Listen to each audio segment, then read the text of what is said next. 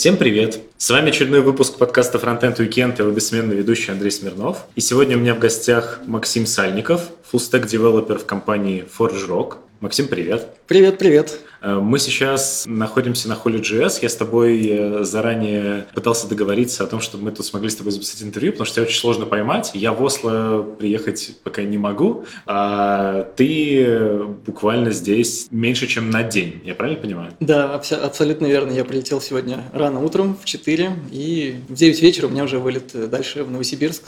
Следующее выступление. Окей, хорошо. Я обычно начинаю со своими гостями с того, как они, в принципе, попали в разработку и как они пришли на то место, где они сейчас оказались. Расскажи и ты, как ты, в принципе, начинал, где это было, как ты этим всем увлекся? Мне кажется, моя история достаточно типичная и простая. Еще со школы я увлекся компьютерами, то есть программирование было моим любимым уроком, поэтому не было э, для меня большим сюрпризом, э, что я хочу и в институт поступить на соответствующий факультет. Выбрал Самарский э, институт связи, там был соответствующий курс и закончил его. И уже на последних курсах я понял, ну, наверное, да, это мое призвание, я уже начал работать это был конец 90-х, начало 2000-х, мы делали какие-то простенькие сайтики. Ну, тогда был такой расцвет э, инди, веб, тогда еще не называли агентство, тогда еще говорили студии. В одной из них я начал делать веб,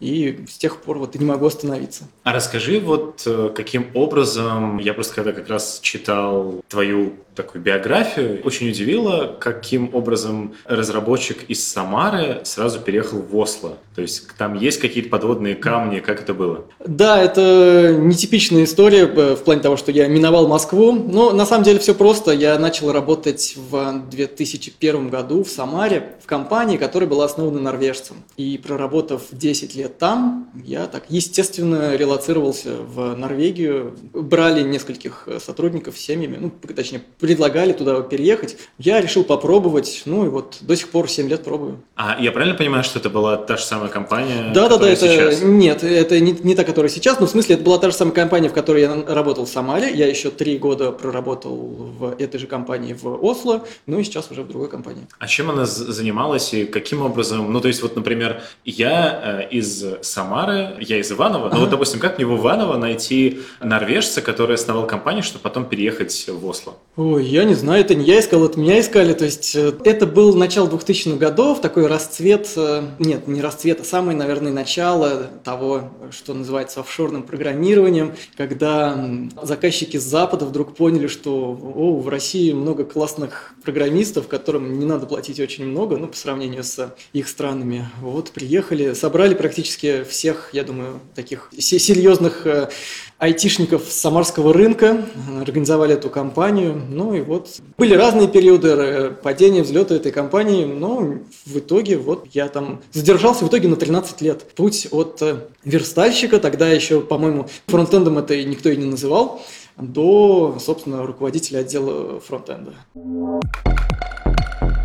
Кажется, что когда человек растет внутри компании и 13 лет там работает, то причины, чтобы он оттуда ушел, должны быть очень вескими. Почему в твоем случае ты перебрался уже, я так понимаю, находясь в Осло, в другую компанию? Да, именно так. В Осло, ну, я не знаю, я вдруг понял, что вокруг меня существует еще целый другой мир других компаний, и кроме того, именно в Осло я начал активно участвовать, ну, скажем так, в жизни сообщества разработчиков, потому что до этого я был, ну, то, что называется такой классический программист в углу. То есть что-то сидит, что-то делает э, вот в своем пузыре, а тут, э, ну, видимо, пришло правильное время, когда вот, э, собственно, такой расцвет веба в его лучшем open-source качестве, масса метапов, масса конференций, ну и сложно было оставаться на той позиции, в смысле, не в плане должности и не в плане компании, а вот именно в плане жизненного пути, где я, где я находился, ну, скажем так, рискнул, э,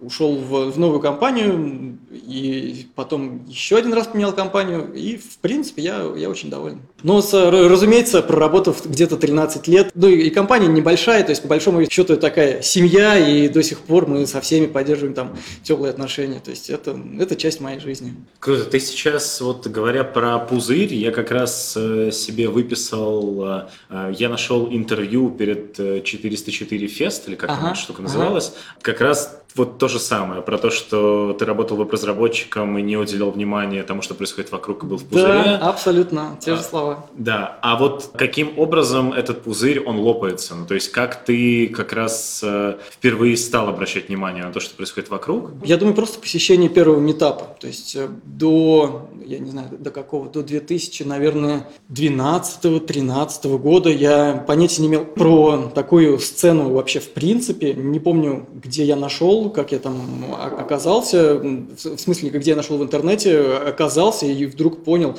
вау, это же круто, где народ собирается без всяких денег, э, приходит, рассказывать свои истории, не всегда какие-то профессиональные спикеры, да это часто не, не профессиональные спикеры, а такие же разработчики. Я понял, что вот я хочу быть частью этого, и, кстати, тот самый первый митап, который я посетил, я сейчас его коорганизую с еще народом. А что это был за митап? Это митап, который называется Framsia. Ну, это такое слово, похожее на какое-то норвежское слово, но на самом деле оно особо ничего не означает, но в каких-то очень общих чертах обозначающее фронтенд. Вот, вот как-то так. И это митап, а, посвященный фронт-энд разработке в целом, вот в рамках Осло. И, ну, достаточно большая группа, там больше, чем 2500 участников сейчас.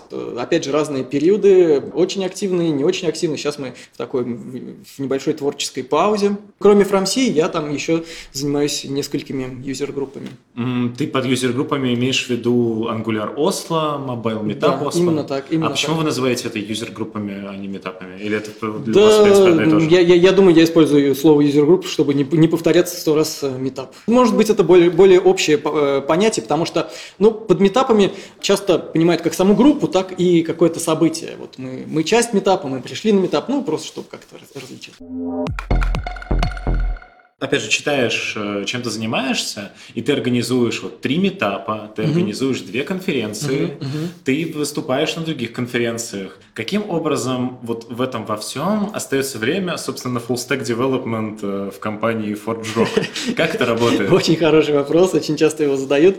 Мы изначально очень э, распределенная команда внутри компании. В моей команде люди, ну, реально из всех точек земного шара, поэтому физическое нахождение где-то в другом месте для нас это небольшая проблема, где есть я, мой лэптоп и интернет, там и мое рабочее место. А насчет времени, ну, я все же стараюсь использовать э, только свое э, свободное время для моих э, вещей. И, ну, можно сказать, что организация конференций и выступления на конференциях – это мое главное хобби. Раньше еще я занимался музыкой, играл в норвежской рок-группе, но так случилось, что вот выступления все, все совершенно полностью вытеснили. Ну и Кроме того, я, так скажем, ограничиваю себя во временных рамках, что касается поездок. То есть для меня вот совершенно нормально куда-то прилететь утром, выступить, улететь вечером. И часто, я не знаю, даже жена может толком не знать, где я сейчас нахожусь, потому что, ну окей, я где-то не в Норвегии, но вот я вечером буду в Nорвегии, вот как-то так. А то есть это нормально, жена проснулась в кровати такой,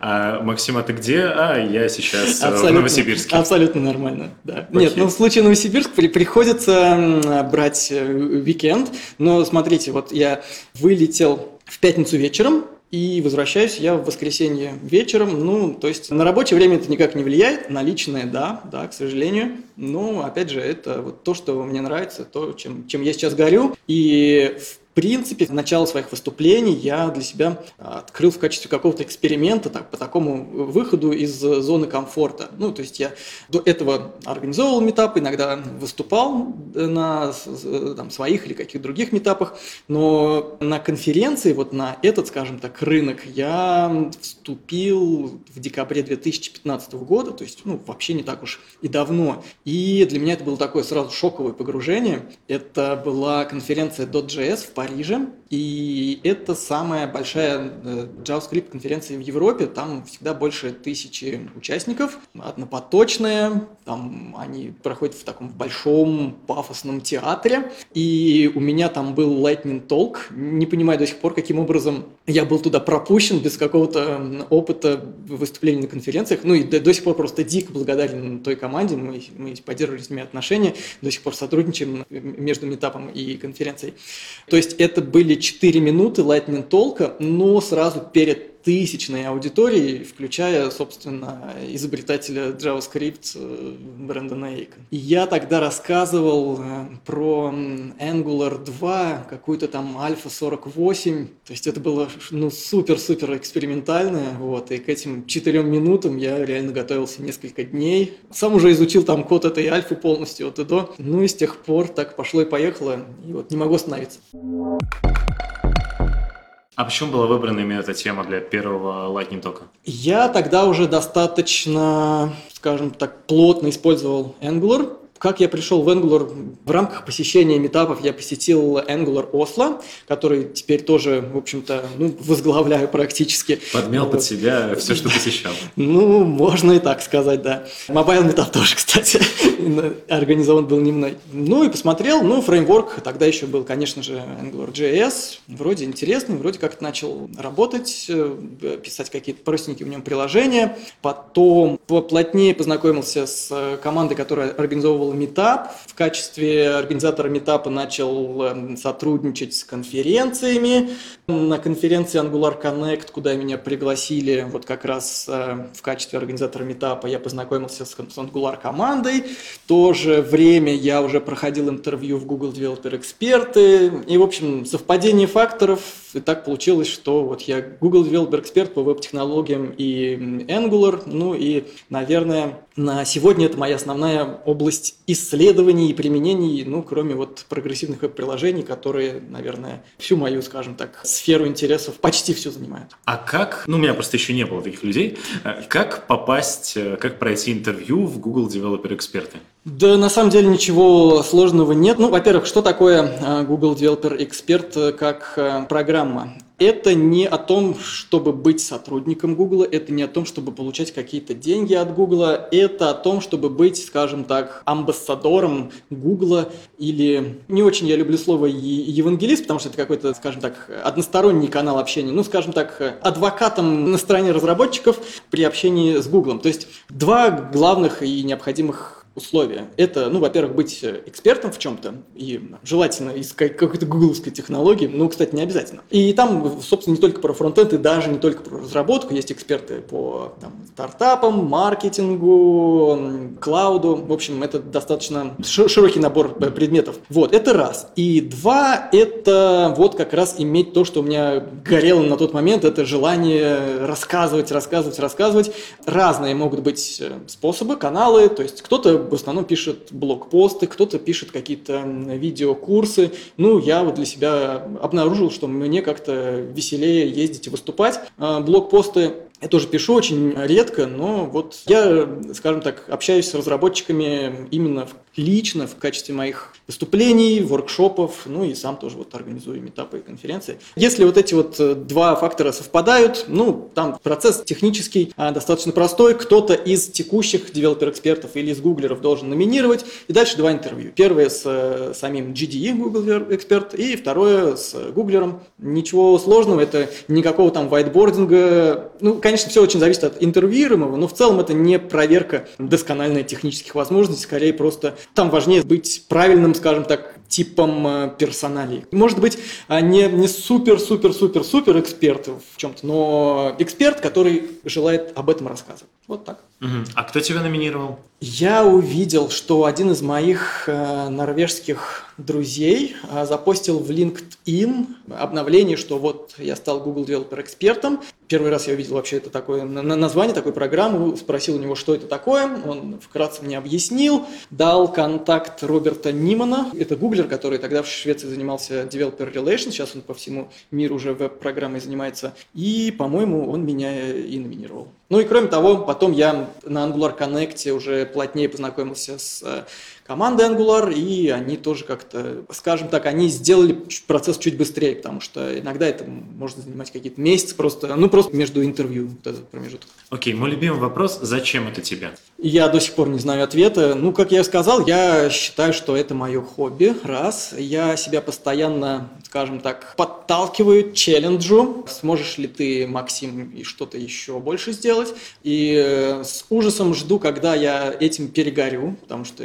ну, я не знаю, наверное, рано или поздно это случится, и тогда надо либо переходить на какой-то новый уровень, либо вообще как-то менять образ жизни и, может быть, даже деятельность. Не знаю, пока что мне это прям классно, весело, интересно. Это дико позитивно влияет на количество хороших людей вокруг меня. То есть, ну, не очень люблю слово вот это вот такое суперзападное нетворкинг, да, но в конце концов у меня в LinkedIn уже, по-моему, 8 тысяч с хвостиком коннектов, что, наверное, позитивно может сказаться на моей карьере, если я пожелаю, потому что предложения валятся, ну, каждый день практически. Но, но, но самое главное это то, что я могу найти э, либо таких же passionate э, выступающих, либо экспертов по каким-то узким областям. Именно просто потому, что у меня такой большой круг контактов, просто потому, что я, скажем так, не ленюсь общаться с людьми, не ленюсь с ними знакомиться. И я при всем при этом не могу назвать себя экстравертом. Наверное, наверное, это не так. Поэтому для меня это постоянный челлендж. Может быть, постоянный стресс, но стресс такой в позитивном ключе. По крайней мере, я это вижу так сейчас. Второй вопрос, зачем? Зачем ты подмял под себя метапы и конференции? Да ну, это получилось э, естественно как-то. Я ну а как, вот на примере любого метапа? Очень расскажи. просто. Вся, моя рекомендация вообще вот всем, кто хочет начать какую-то деятельность, кроме своей разработки, и может быть кроме просто посещения этих метапов и просто посещения конференции, а что-то что помогать вот с ними, Народ, уж метапы это на 100% очень открыты к любой помощи и к тому, чтобы взять вас в коорганизаторы. Конференции, те, которые организованы тоже какими-то сообществами разработчиков, тоже, поверьте мне, постоянно ищут и организаторов, и волонтеров. В общем, реально, если есть какое-то желание, идете, смотрите, кто там что делает, пишите им куда угодно, не знаю, там Твиттер, Телеграм, и вряд ли вам откажут, если вы скажете, вот, хочу помочь вообще, скажите мне, чем могу помочь, или у меня есть конкретное какое-то вам дело, дело в помощь. То есть начать очень просто. Ну, а дальше у каждой такой, скажем так, организации, ну, часто, часто они просто абсолютно неформальные, без какой-либо там зарегистрированной организации, есть какие-то периоды расцвета, взлеты, ну, и э, многие из них как-то, естественно, ну, не будем называть это умирают, но уходят в такой, в режим on-hold, в бесконечный. И тут уже как раз все зависит от команды команды. Если перегорел какой-то ключевой организатор, и он там один, ну, это просто означает э, смерть группы. Если организаторов несколько, скорее всего, кто-то подхватит знамя и пронесет его еще какое-то количество времени, пока ему, ему тоже это не надоест или не поменяет сферу деятельности. Это все естественно, ну, так абсолютно естественно получалось, и что я посещал метапы, потом стал как-то помогать, потом как-то стал иногда там выступать, ну, и познакомился с организаторами, и сказал, ребята, давайте я, я буду частью вашей группы. И вот до сих пор. Ну, на примере того же самого Angular Meetup могу сказать, что команда менялась как бы полностью несколько раз. Ну, народ просто говорит, ну, не знаю, я сейчас больше увлекаюсь реактом, наверное, мне неинтересно вот, вот эти вот все новости, поэтому я не смогу помогать. Ну, это абсолютно нормальное заявление, то есть все в такого рода деятельности, все основано на доброй воле, на волонтерстве. То есть это никаким образом не оплачивается, никаким образом не осуждается, что, ну все, ребята, я, наверное, устал. Все нормально, все основано на добрых человеческих отношениях и на доверии. То есть, э, поправь меня, если я ошибаюсь, получается так, что ты приходил посетителем конференции, да. знакомился с организатором, а затем просто в ходе общения ты становился такой первой опцией, если организатору надоест этим заниматься. Так, так было в метапах, но с конференцией немножко другая история. Mobile Meetup. У меня есть такой в Осло, достаточно активный, ну, по крайней мере, там раз, может быть, месяц полтора я какое-то событие провожу, встречу большую или маленькую, неважно. И была у меня мечта, ну, практически с самого моего начала деятельности в этом Mobile Meetup Осло, сделать конференцию. К тому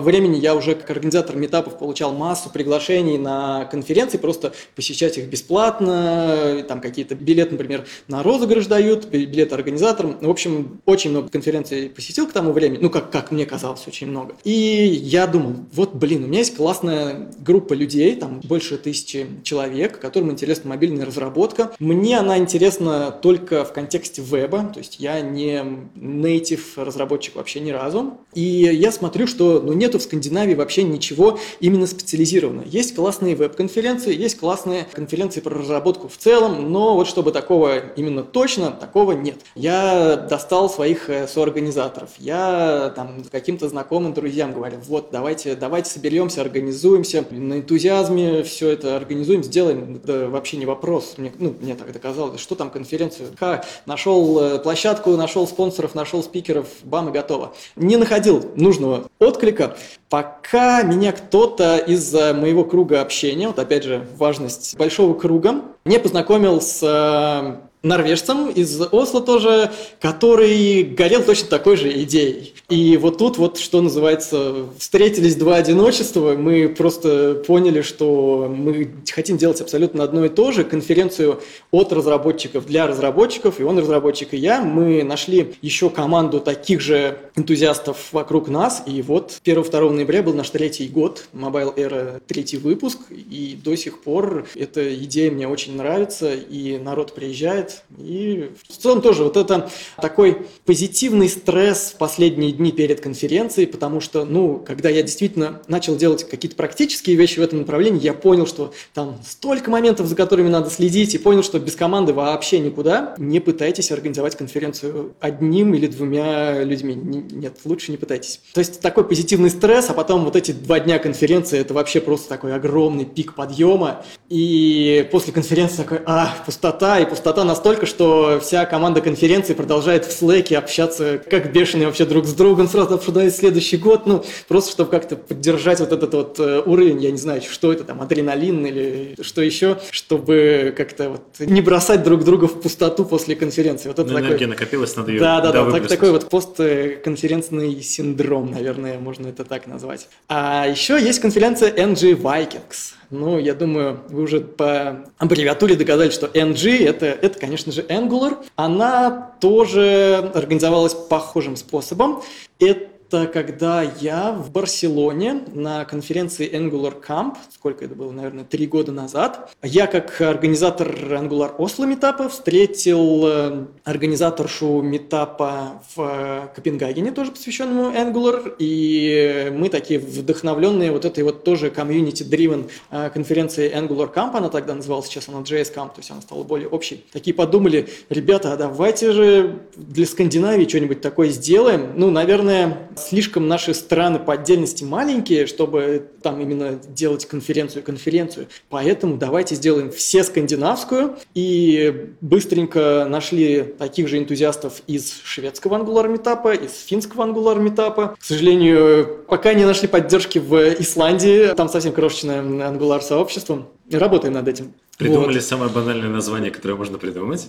Придумали, да, самое банальное название. Ну, были там варианты, там, NG Скандинавия, там, Скандинавиан Камп, что-то. Ну, решили, викинги, викинги. И да, оно тривиальное, но мы до сих пор не пожалели, потому что оно нам открывает э, возможности в плане вот фантастически крутых вещей по брендингу, по каким-то там э, событиям вокруг. То есть на данный момент мы провели два выпуска NG Vikings. Первый был в Дании, второй в э, Хельсинки, в Финляндии. Мы изначально решили, что мы, мы как викинги, путешествуем. И каждый год мы приглашали местное, скажем так, сообщество викингов-реконструкторов. И это вообще круто. Они притаскивают настоящие свои, ну, насколько они могут быть настоящие мечи, щиты. Они устраивают нам такие побоища театрализованные. Народ очень любит фотографироваться со всем этим скарбом, там эти шляпы с рогами. И, и в, общем, в общем, если вы посмотрите фотки с нашей конференции, народ просто пищит от восторга. И вот, да, мы ни разу не пожалели, что мы викинги. И, может быть, сейчас будет 30 секунд э, бессовестной рекламы, но третий выпуск Energy Vikings состоится, опять же, в Копенгагене. Мы хотели организовать в Швеции в следуследующем году, в 2019, но ну, не, не набрали, скажем так, критической массы поддержки там со, со стороны местной команды. Все-таки местная команда очень важна. Поэтому мы возвращаемся, мы подняли свои паруса и держим путь обратно в Копенгаген, но это будет другая площадка. В конце мая, 27-28, кажется, мая, мы как конференция от разработчиков для разработчиков и как компания, зарегистрированная как нон-профит, э, стараемся держать цену билетов настолько низко, насколько это возможно, потому что, а зачем нам, нам, нам прибыль? Мы все равно, мы делаем это just for fun, мы не получаем какие-то там оклады и, и премии, поэтому наша цель, все, что мы получили от э, спонсоров, все пустить на организацию более крутого ивента. Также не могу не спросить у тебя про Осло. У меня еще mm-hmm. не было в гостях, даже с учетом того, что это уже будет там 80-й выпуск.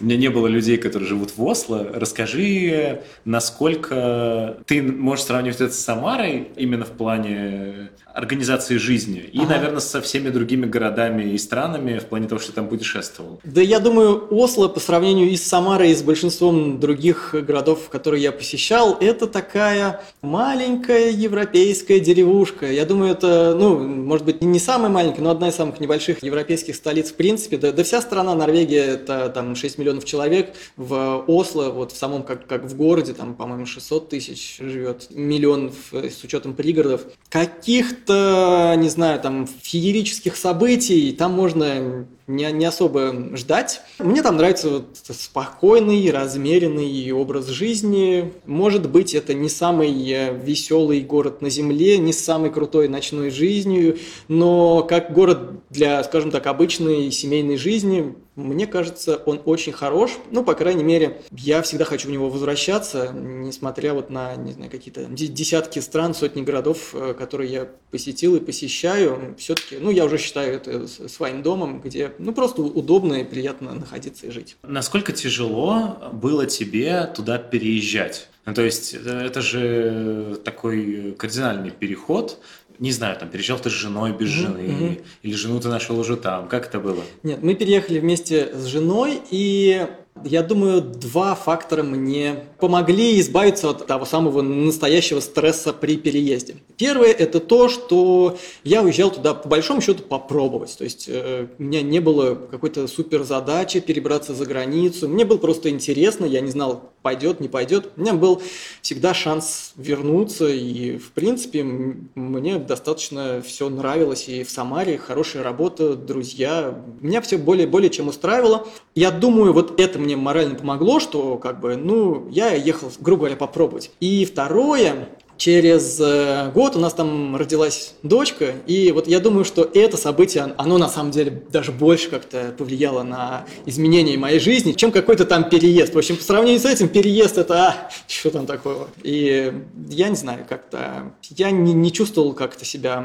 отрешенным. Ну и кроме того, мы сразу переезжали несколько семей, поэтому а, не было вакуума вот того, который мог бы быть. А дочка уже, получается, учится в норвежской школе, знает норвежский. Да, да, да. Дочка классический билингвальный ребенок ага. с 11 месяцев. Она ходит в местный садик. Сейчас она второклассница, ей 7 лет. Везде, скажем так, кроме вот нашего дома и каких-то посиделок с русскими друзьями, она разговаривает на норвежском и говорит гораздо лучше, чем я. Так что мне приходится подтягивать уровень норвежского, чтобы как-то понимать, о чем они там вообще с подружками разговаривают. Круто. А правильно я понимаю, что в сообществе вот между, соответственно, там Норвегией и Данией, и Швецией вы общаетесь, наверное, на английском? А, не совсем. Там, ну, надо прям конкретно уже пары стран смотреть. Есть такая, э, для меня до сих пор очень интересная и непонятная история. Вот э, есть Норвегия и Швеция. Когда встречаются норвежец и швед, они для разговора используют каждый свой язык. Они друг друга понимают отлично. Письменно эти языки различаются, скажем так. В принципе, можно понять, что там написано на шведском, зная норвежский,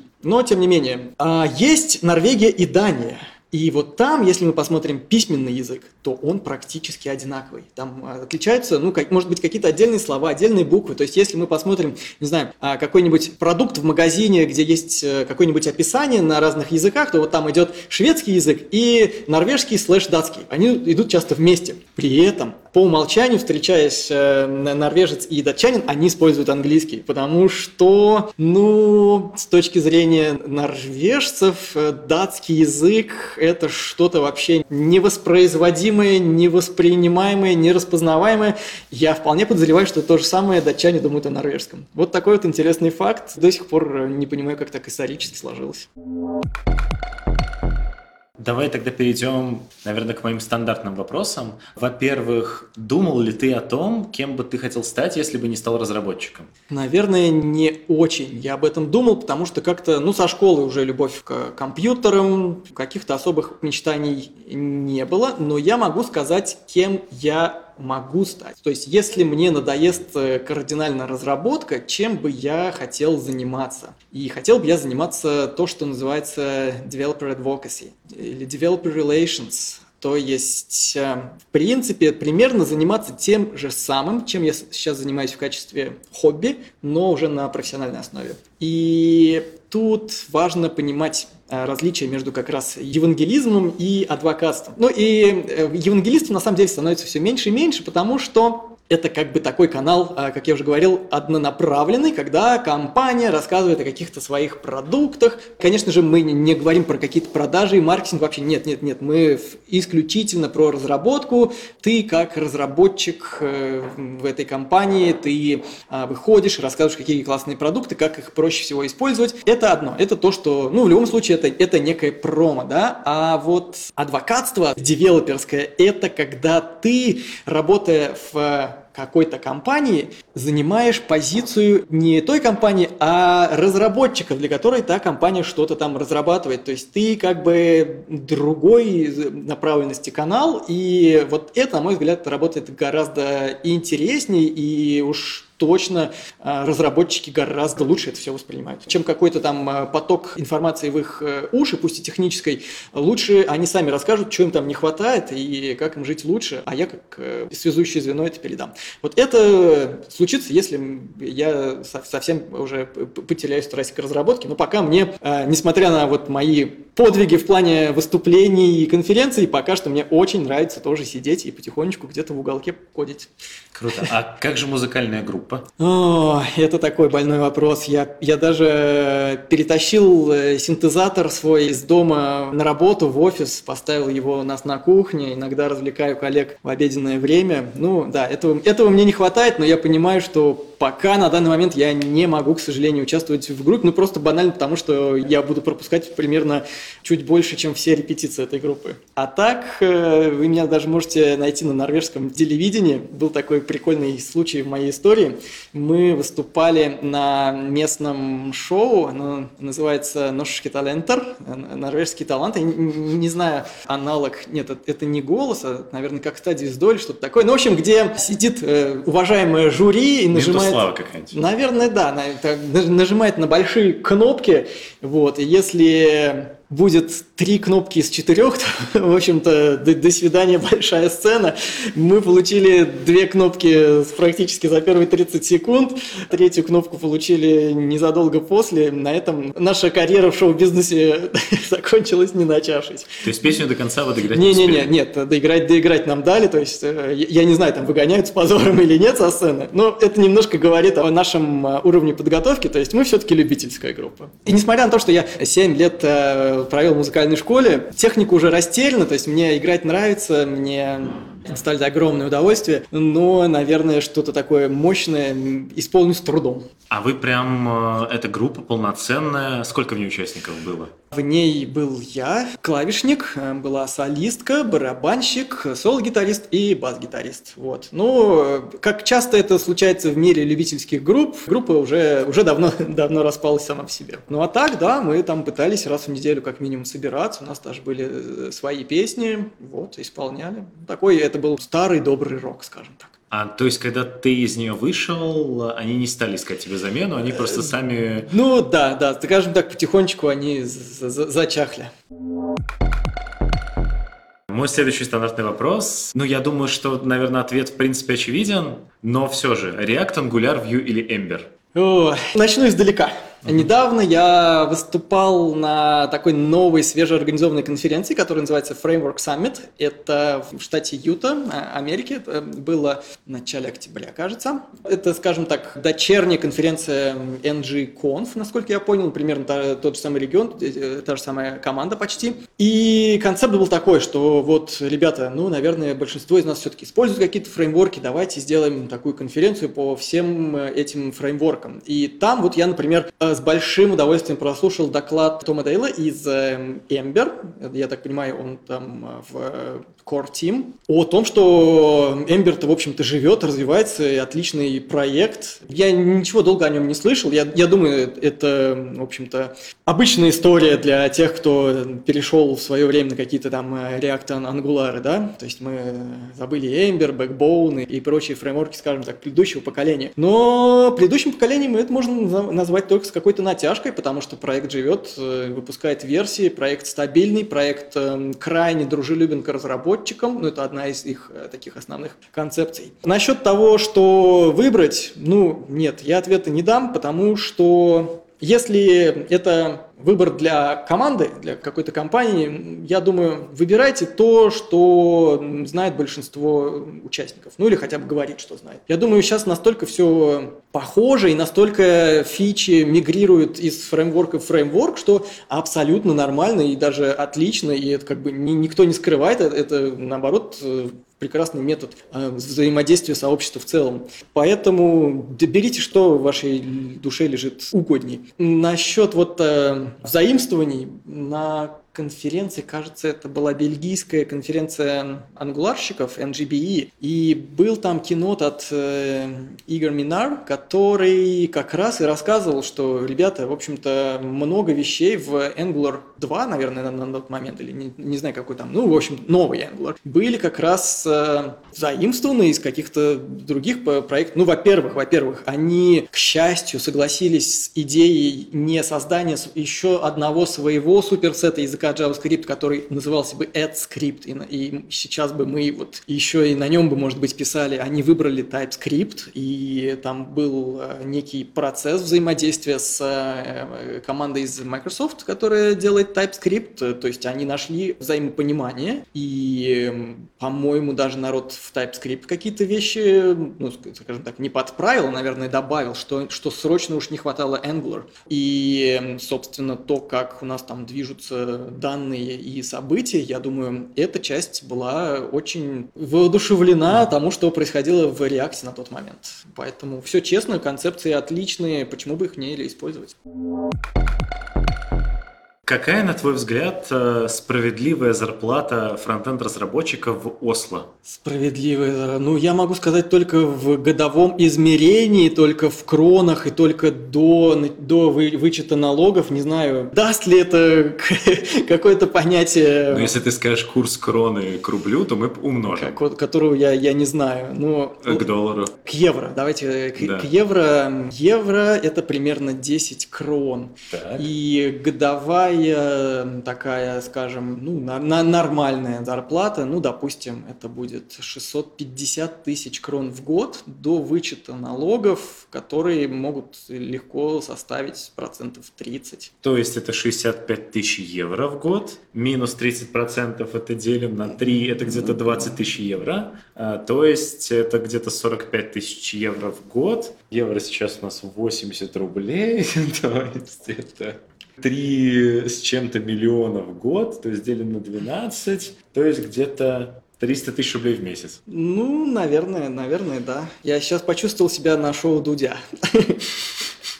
Нет, про зарплату в Осло интересный вопрос, ага. это понятное дело. Но вообще мой вопрос, он как раз больше про справедливую зарплату. То есть ну, я, я, я назвал, э, скажем так, э, зарплату, которую вы можете получить вот просто при, придя в компанию, и вот вы там это получите. Угу. Потом будете расти, расти, расти, и там уже можно вырасти интересно. Но, конечно, вы принимайте во внимание тот факт, что жизнь в Осло, хотя не знаю, может быть, в сравнении с Москвой и вполне себе сравнима сравнимая стоимость жизни. Не, я читал, что дороже. Дороже, Ну окей, окей. Я помню, я как-то летел э, вроде из Москвы в Барселону, и почему-то мне попался журнал, где девушка писала про то, как э, она нашла молодого человека из Норвегии, и он ее увез куда-то в горы в Норвегию, и вот про то, как она там живет, и что как бы вообще все по-другому. Не, правда, ну и что еще по-другому, если мы абстрагируемся от э, какого-то там уровня жизни, обеспеченности и все такого, это вообще настроение. Я обнаружил, что такая мантра норвежцев – это «икке стресс», что может перевести как «нет стрессу». И действительно, ну зачем стрессовать? Надо пытаться находить хорошие стороны, пытаться улыбаться. Работа, ну, хорошо, это, это значительная часть жизни, но это всего лишь часть жизни. Может быть, э, не стоит гореть на работе. Поэтому в Норвегии, скажу так, если делать что-то больше, чем от вас ожидают, и уж если что-то делать, чего от вас, э, ну, как бы, и вообще не ожидали, то можно достаточно быстро прийти к успеху.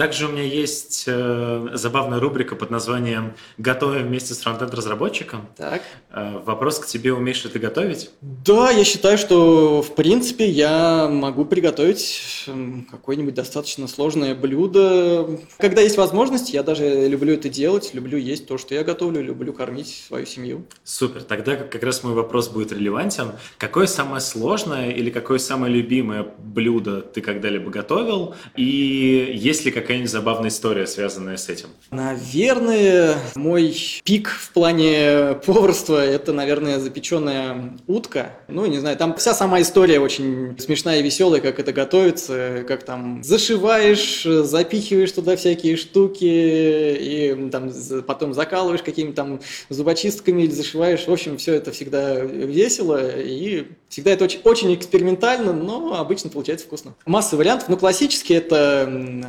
ее потроха, которые с ней шли. Обычно они идут в целлофановом пакетике, где-то где рядом с ней. Ну, я, я не знаю, насколько это принято в других странах, но, по крайней мере, в Норвегии сейчас так продают. Их, а потом яблоки, там, лук, можно поэкспериментировать с какими-нибудь цитрусовыми. В общем, все, что съедобно, по большому счету. Напоследок мой гость дает некий совет моей аудитории. Это может быть что-то более техническое или что-то более абстрактное. Что ты можешь посоветовать? Наверное, будет вообще неправильно за все интервью не упомянуть мою главную страсть на данный момент в разработке. Это сервис-воркеры и прогрессивные веб-приложения. Ребята, если делаете фронтенд разработку, попробуйте. Эта тема интересная. Гарантирую, получите массу удовольствия. Вы станете лучшими разработчиками, когда у вас что-то в итоге получится. Ну и эксперименты это всегда классно. Если кто вдруг, когда приезжает в Осло, как турист, э, работать как угодно, мои метапы всегда-всегда открыты для вас. Всегда жажду э, новых спикеров. Не переживайте по поводу уровня английского языка. Все разберемся, все решим. Я, собственно, сам, когда куда-то путешествую, первым делом изучаю, какие там есть юзер-группы по Angular, по JavaScript, по PWA. И было несколько классных историй, когда я просто уделяю один вечер своего отпуска, знакомлюсь с огромным количеством людей и получаю удовольствие. Всем рекомендую. Хорошо, спасибо тебе большое, Максим, за уделенное время. От меня, как обычно, осталось добавить, чтобы вы обязательно поставили лайк этому выпуску и поделились им со своими друзьями, и тогда они, возможно, через несколько недель окажутся в Осло. Также обязательно подписывайтесь на данный подкаст в SoundCloud и в iTunes, вступайте во все наши группы в социальных сетях, э, в телеграм-чатике вступайте. Спасибо всем, кто меня поддерживает. Мы продолжаем показывать человеческую сторону фронтенда и не только. Услышимся на следующей неделе. Пока-пока. Пока-пока, друзья!